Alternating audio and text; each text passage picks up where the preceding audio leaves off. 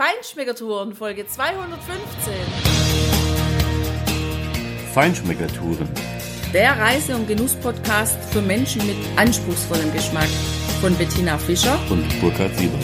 Hier lernst du außergewöhnliche Food- und Feinkostadressen, Weine und Restaurants kennen. Begleite uns und lass dich von kulinarischen Highlights inspirieren. Schön, dass du wieder bei uns bist. Wir sind noch im Pustertal, aber wir sind heute mal in ein ganz kleines Tal gefahren, nach Pfalz. Und das war schon eine ganz schöne Anfahrt mit dem Auto, also so im Frühsommer, wenn einfach alles grün ist und richtig im Saft steht, die Wiesen und die Tannen mit ihren großen Tannenzapfen, was wir gesehen haben, dann an der Straße entlang, also wenn man nach hinten fährt Richtung Pfalz, auf der rechten Seite schlängelt sich so ein kleiner Bach, wo wahrscheinlich das Schmelz- und Tauwasser von den Bergen runterkommt. Und es sieht so ein bisschen verwunschen aus, also es hat mich tatsächlich so ein bisschen erinnert, als ob ich bald im Märchenfilm wäre und aus der, also hinter der nächsten Tanne ein kleiner Zwerg rauskommt, der mich fragt, was ich für einen Wunsch habe. Und so sind wir auch gleich am Ortseingang auf der linken Seite quasi der zweite Hof beim Untereggerhof angekommen, einen Ziegenhof. Und bei uns im Interview ist heute der Richard Zingerle und der erzählt dir jetzt ganz viel über seine Ziegen, über den Käse, den er da draus macht und sogar über die Kosmetikprodukte, die aus der Milch entstehen. Hallo, Herr Zingerle. Hallo, grüß Gott, ja. Ja, erzählen Sie uns doch am besten gleich einmal, wie sind Sie denn da dazu gekommen, so einen Ziegenhof zu bewirtschaften? Ja, das war so, äh, ich war Industriearbeiter mehrere Jahre und tagtäglich das gleiche am Programm. Stress, wie es halt in den Industrien so ist, jede Menge. Und dann habe ich nur den Hof so als Hobbyhof betrieben. Und da waren äh, sechs, sieben Jungrinder. Mhm. Und dann habe ich mir gedacht, jetzt wenn ich das am Hof betreiben will, dann muss ich das ja vergrößern, damit ich da zu leben habe. Weil beides geht ja nicht. Hofarbeit und nebenbei arbeiten. Das habe ich nur ein Jahr probiert und das ist total daneben gegangen. Weil da hast du ein krankes Tier, musst aber um 8 Uhr am Arbeitsplatz sein. Hast den Veterinärdienst geholt und so, aber du warst ja nicht zu Hause, weißt nicht, was passiert ist. Ja. Entweder eines oder das andere. Beides ist so eine kritische Sache. Naja, also das kann ich mir schon vorstellen. Also eine Tierpflege, egal ob jetzt die Tiere krank oder gesund sind, Ja. die brauchen schon Zeit, oder? Unter der, auch, na, untertags brauchen die einmal einen Blick zu gucken, ist alles in Ordnung oder nicht in Ordnung. Ja. Man kann nicht in der Früh ab, abhauen und auf der Arbeit laufen und so und am Abend zurückkehren. Das geht nicht. Würde sich das auf die Milchproduktion auswirken? Merken die Tiere das? Ob sie quasi sich um die kümmern oder nicht? Was Logisch. Ja? Das Tierwohl, das ist ja Summ und Auf, um die Produktionsleistung auch zu stabilisieren. Nicht? Ja. Geht es dem Tier schlecht, ist die Ausbeute auch schlecht. Ja. Das ist so wie bei Menschen. Ist er krank, hat er keine Energie. Arbeitskraft, ja, ja, nichts. Ja. Ja, Sie haben gesagt, Sie haben mit Rindern angefangen. Das ist jetzt- Rinder habe ich das halt dann vom Vater, von meinem Vater so übernommen. Nicht? Mhm. Mein Vater hat das nebenbei gemacht, hat aber hier zu Hause in, in der Nähe den Arbeitsplatz noch zusätzlich gehabt. Der hat äh, sechs Milchkühe gehabt und so als Hobbyhof. Mhm. Mhm. Kann man nicht leben mit sechs Kühe. Mhm. Naja, klar. Aber das hat so nebenbei gegangen. Nicht? Und dann, wenn ich denke, auch die, die Mutter von mir, die ist auch in Stall gegangen. Heutzutage mit den jungen Frauen, da gibt es ein Haushalt und dann ist noch Stallarbeit, das gibt es nur vielleicht auf, auf 2000 Meter Höhe, aber weiter unten. Okay. Ja. Ah Ja, das ist schon eine Belastung, ne? Das ist ein Na, logisch. Job. Nein, nein, habe ich von, von Grund auf gesagt, das mache ich nicht beides, ich mache eines und das richtig. Ich, mir ist klar, ich habe äh, zu viele Tiere auf Grundfläche, was ich habe, muss aber auch Futter zukaufen. Mhm. Mhm. Oder, oder ein Grundstück Zug pachten. Mhm. Weil da gibt es die Regel bei uns, pro, pro Hektar gibt es so und so viele Großeinheiten. Das muss zusammenpassen. Mhm. Mhm. Passt das nicht, dann hast du ein Problem mit dem Gewässerschutz und so weiter und so fort. Ja. Wie sind Sie denn auf die Ziege gekommen, speziell? Eigentlich bin ich aufs Käsen gekommen. Ah. Milchverarbeitung. Das haben wir einen Sommer probiert bei uns auf der Alm mit einem normalen Alpsennerkurs. Das war eine tolle, tolle Sache als Sommer. Und dann äh, als Hofkäserei war mir nicht klar, nehme ich jetzt Ziegenmilch, Kuhmilch oder Schafmilch. Dann wollte er erst wollte in halben Stall Ziegen und in halben Stall Schafe. Das geht von, vom Veterinär aus nicht. Zwei verschiedene Tiere, zwei verschiedene Stallungen. Ah, okay. Also ist der schnelle Entschluss gekommen, Ziegenmilch. Da habe ich mich mit einem Hausarzt unterhalten und der hat gesagt, du pass auf, wenn du eine Hofkäserei machst, ich täte roten Ziegenmilch, weil Kuhmilch Allergiker, der, der Laktoseallergiker, gibt's immer mehr und Ziegenmilch ist, ist das nicht so problematisch. Mhm. Und dann habe ich aber nur unsere Gebirgsziege gekannt. Der ist ja mal ein Drittel kleiner wie die. Die gibt nur vom Ablammen, sagen wir mal Februar, äh, ist die Ablammungszeit, bis August. Dann hört die alleine auf von der Milchproduktion, dann ist sie trocken. Und dann gesagt, mit dem paar Monate kannst du nicht einen Kunden suchen. Und dann haben die mir so ein umgesehen und dann bin ich da auf die deutsche weiße Edelziege gekommen.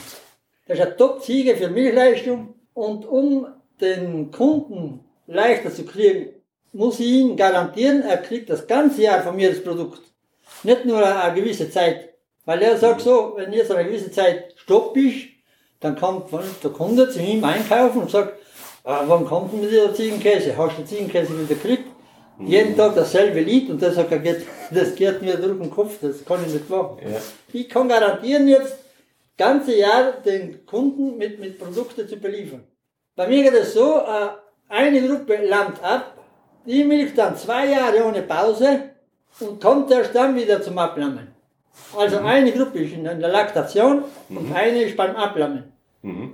Und so ich immer äh, eine gewisse äh, Menge Milch zu verarbeiten. Und kann dem Kunden sichern, dass er das Produkt kriegt. Ganzjährig. Ja, das ist ja gut. Also das ist Spezialität von dieser besonderen Ziegenrasse. Die Ja, ja, da, das, haben wir auch ziemlich da braucht man schon eine gute Ziegenrasse, was gut Milch produziert. Sonst mit jeder Ziegenrasse kann ich nicht zwei, zwei Jahre ohne Pause melken. Das, das funktioniert nicht. Stehen die bei Ihnen jetzt dann immer im Stall oder sind die dann auch mal draußen auf der Wiese? Ja, Melkziegen sind immer im Stall. Ah ja, okay. Weil so viele Tiere am Hof hier in der Nähe haben ja zu wenig Fläche. Ah ja. Mhm. Die Fläche muss ich ja auch äh, mähen, damit ich im Winter wieder Futter habe. Mhm. Und dort hätte ich zu wenig Fläche, wenn ich das jetzt dann im Freien will. Mhm. Ist aber uninteressant für die Ziege auch, weil die Ziege in der Verdauung, in der Umstellung von Heu auf Grünfutter dauert es zwei Monate. Und dazwischen ist Grünfutter wieder fertig, dann muss ich wieder umstellen auf Heu und die ständige Umstellung geht die, die Milchleistung zurück. Das wird, Der flacht wahrscheinlich, ab. Mhm, das wird wahrscheinlich die Ziege auch auf den Magen schlagen, wenn man Ja, ständig ständig, Futter hat. äh, ständig Wechsel. Ja, ja, ja. ja. Das, das hat man schon früher bemerkt. Früher haben sie auch äh, auf Kuhwirtschaft äh, Heu zugekauft, einmal von hier und einmal von denen und einmal von denen. Und, und dann sagt, ja, jetzt, jetzt ist Milch weg. Wieso? Weil es wieder eine Umstellung ist. Von anderer Gegend kommt das Futter. Das ist nicht immer das- dasselbe. Der schlaue Bauer, der schnell kapiert hat, hat früher zugekauft und hat das mit seinem eigenen Futter gemischt. Aha. Ja, ja, Und klar. hat so die ganze Zeit außen gezogen. So der Trick. Ja, ja. Ah, da ist die Ziege schon ein ziemlich sensibles Die Tier. Ziege ist sensibles Tier, ja. Ja, und wie ist das dann mit Ihrer Anzahl an Ziegen? Müssen Sie die von Hand melken? Ja. Machen Sie das? Habe ich einen Melkstand. Ah ja. Da, da habe ich 24 Melkstand, 24 Ziegen in einer Reihe, ja. Gruppe für Gruppe melken dann. Mhm. Und wie oft machen Sie dann in der Woche Käse? Das hängt da drauf an, welche, welche Tippkäse wir machen. Mhm. Weil äh, bei, bei manchen Tippen Käse haben wir nur eine kleine äh, Wanne mit 400 Liter. Also da, da muss man öfter gekäst werden. Und der Hartkäse zum Beispiel, da gibt es die große, einen großen Käsefertiger, da wird auf einmal 1000 Liter verarbeitet. Gell, die Milch kann man drei Tage lagern und dann alles auf einmal abverkäsen.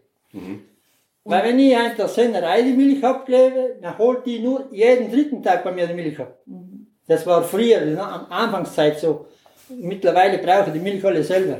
Ja. Sonst habe ich einen Teil gekäst, ganz am Anfang, und den Rest habe ich in der Sennerei verkauft. Hm, okay. Jetzt habe ich noch eine Frage, weil Sie sagen, Sie machen ja verschiedene Sorten Käse, also Ziegenkäse. Im Grunde ja immer mit der gleichen Milch. Was machen Sie dann anders, dass aus, dem, aus der einen Milch ein Hartkäse wird, aus dem anderen vielleicht ein weicherer Schnittkäse. Und klar, dann haben Sie ja noch was, wo Sie auch grüner Pfeffer beispielsweise oder Chili zugeben. Das ist schon klar, was man da rein macht. Aber was müssen Sie dann in der Produktion anders machen? Ganz einfach nur die Produktion verläuft anders. Von Tipp Käse ist die Temperatur anders, die Zeit. Sonst passiert eigentlich nichts, aber das sind die Unterschiede. Zum Beispiel ein Weichkäse, der braucht viel länger zu reifen und dann muss man ihn ganz anders behandeln, die Milch, damit der weich bleibt. Der Hartkäse, den muss man wieder mit der Temperatur erhitzen, damit viel Molke rausgeht. Und so wird, somit wird es dann, braucht auch die längere Reifezeit. Und so wird es dann ein Hartkäse. Schnittkäse ist wieder ein eigenes Rezept. Ja. Gleich wie, wie halt ein Streichkäse, ein Frischkäse. Das sind alles nur Rezepte, was man die Milch ganz anders verarbeitet kann man nicht alles zugleich, alles dasselbe Lied machen. Ja, ja, ja, ja, verstehe. Und äh, mit, mit äh, Gewürzen drin, wie Pfeffer oder Chili, das ist eigentlich nur das gleiche wie der, wie der Schnittkäse. Und verlehnt immer beim Abfüllen halt die Gewürze runtermischen. Sonst der Teig, und das ist alles dasselbe. Wie lange lagern Sie jetzt so einen zum Beispiel? Diesen, diesen so einen Schnittkäse, gell? Das, das, das geht jetzt nach äh, Größe von Leib, Käseleib. Mhm. Das ist ein 2 Kilo Käseleib, der braucht ungefähr zwei Monate. Okay. Reifezeit. Ein Hartkäse, wie der da, das ist ein 5 Kilo Leib, der braucht Minimum drei Monate. Minimum. Und je, je länger er reift, umso würziger wird er. Ja, ja der, der ja, geht so Richtung äh, Parmesan dann über. Ui. Ja. Für diesen 5 Kilo Käseleib, wie viel Liter Milch brauchen Sie dafür? Ja, das sind circa 53 Liter Milch. Okay. Also mehr als das Zehnfache? Der Durchschnitt nimmt man her 10 Liter Milch, Kilo Käse. Mhm. Also ein Schnitt. Weichkäse brauchen weniger, beim Hartkäse brauchen mehr. Und das liegt dann auch an, an der Käseverarbeitung. Wenn ich äh, von einem Schritt auf den anderen zu spät bin oder zu früh bin, umso weniger Ausbeute kriege ich.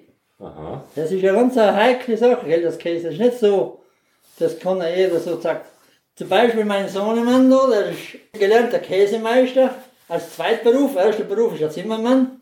Und dann, weil er da mit mir eingestiegen ist, hat er in die Käsefachmannschule gemacht. Der ist pinkelig bis auf die Sekunde. das wird schon gut sein. Man muss das sein, wenn man regelmäßig den gleichen Typ Käse haben will. Weil wenn der Kunde kommt, du, pass auf, ich brauche jetzt einen Schnittkäse, und dann kommt das nächste Mal und sagt, Du, das letzte Mal hast du nicht den gleichen gegeben wie das vorletzte Mal. Also nie was falsch gemacht. Weil der muss gleich sein. Mhm. Mhm. Nicht? Ah ja, das ist schon eine Kunst. Ja, ja, das ist nicht so. Ganz einfach ist das nicht. Zum Beispiel eine Käseproduktion, da fängt um 6 Uhr früh an und, hat um 6, 7, 8 Uhr abends fertig.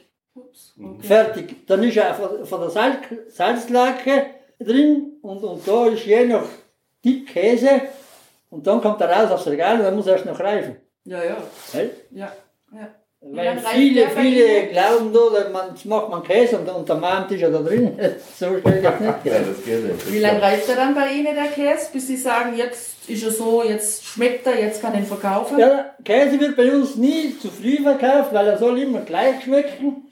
Und da gibt es eine, eine, richtige, fixe äh, Reifezeit.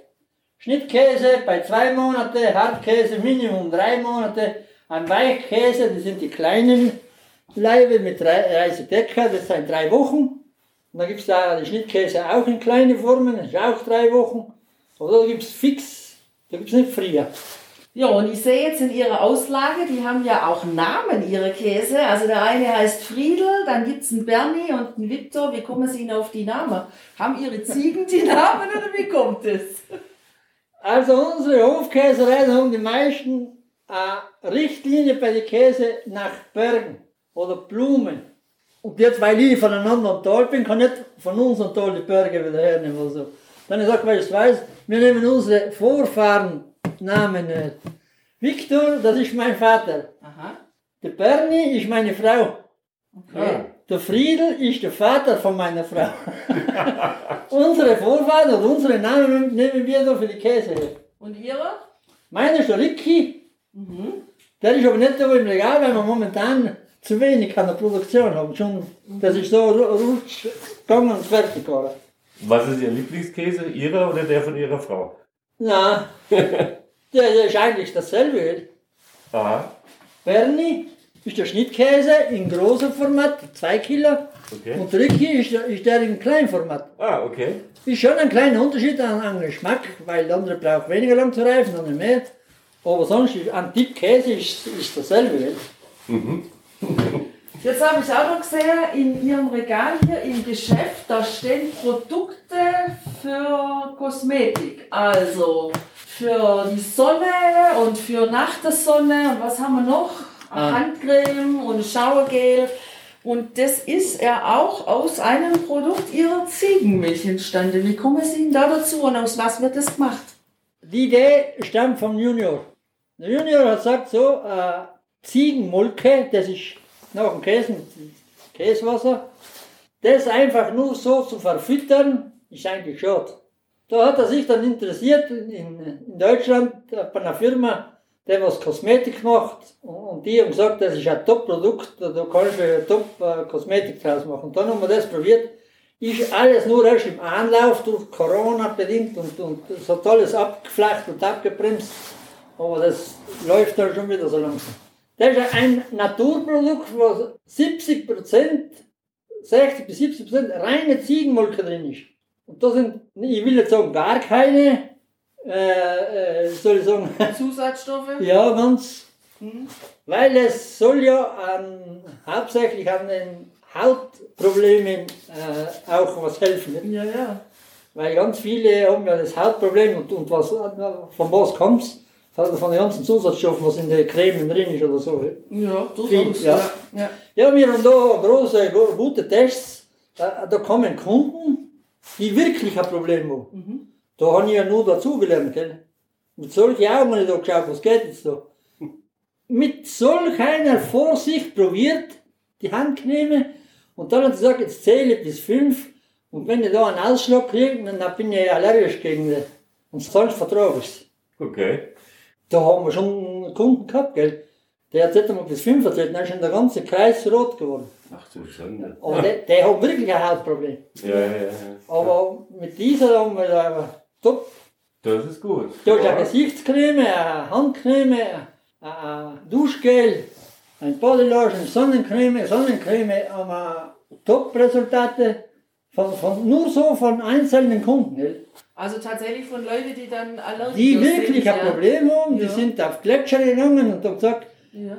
Einmal habe ich mich eingecremt und bin topfit und sonst mit der Uhr, äh, Sonnencreme, was er halt da so herausgefunden hat, hat er müssen zwei, dreimal am Tag nachcremen, damit er heil nach Hause kommt.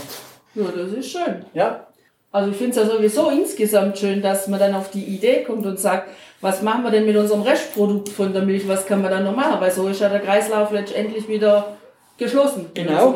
Ja, Ja. Genau, kein Abfall. Ja. Aber, aber ja, langwierige Sache, gell. Da gibt es viele Vorschriften.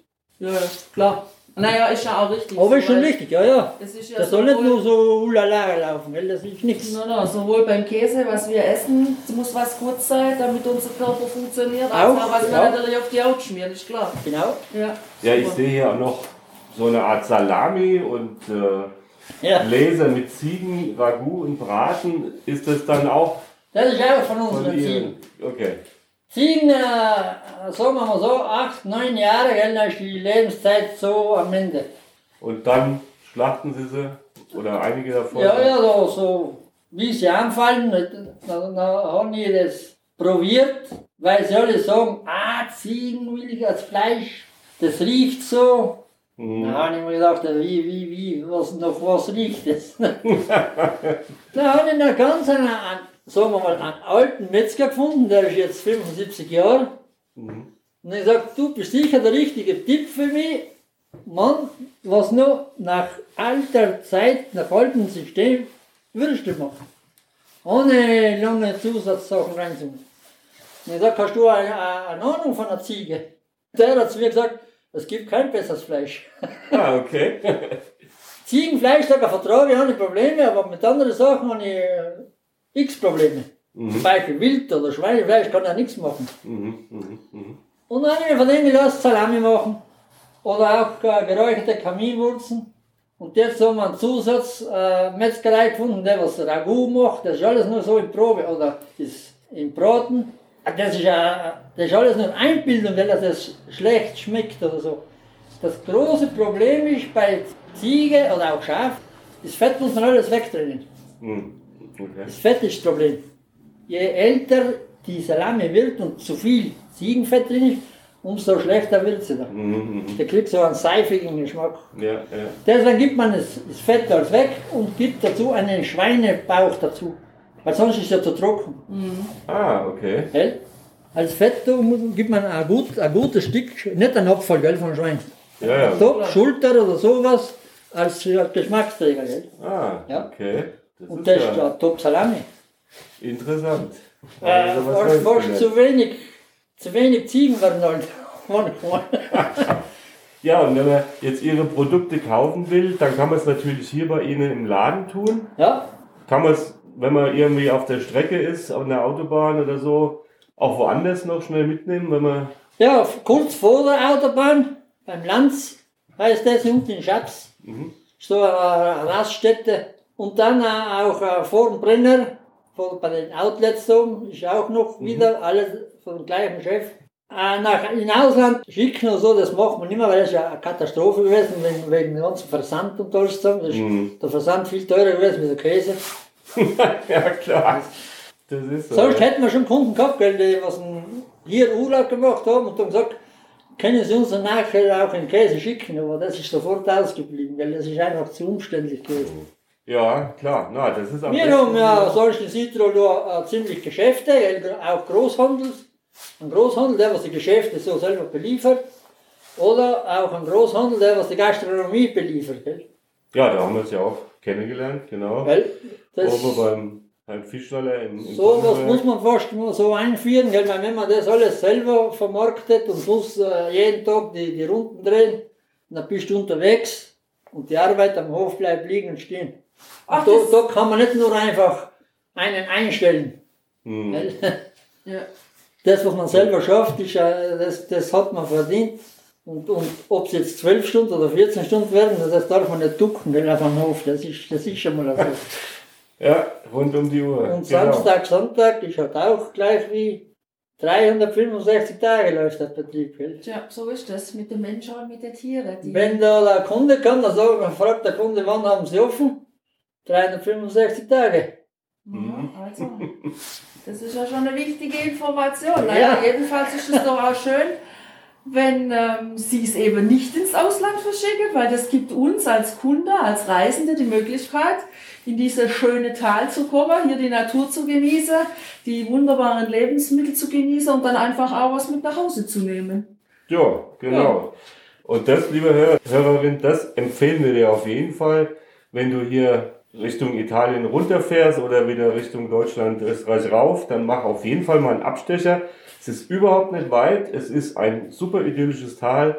Ja, und hier ein ganz netter, ich sag mal, Ziegenlandwirt und Käse und tolle Produkte und hier kannst du dir einiges mitnehmen. Guckt natürlich auch auf unseren Blog, dort wirst du ein paar Bilder sehen. Dann werden wir die Adresse auch einstellen auf den Shownotes wie üblich und dann kann man nur sagen, Tina, viel Spaß beim Genießen und beim Pflegen, ne? Ja, beides. genau. Also, herzlichen Dank. Ja, bitte, bitte, gerne. Danke, tschüss. Ja.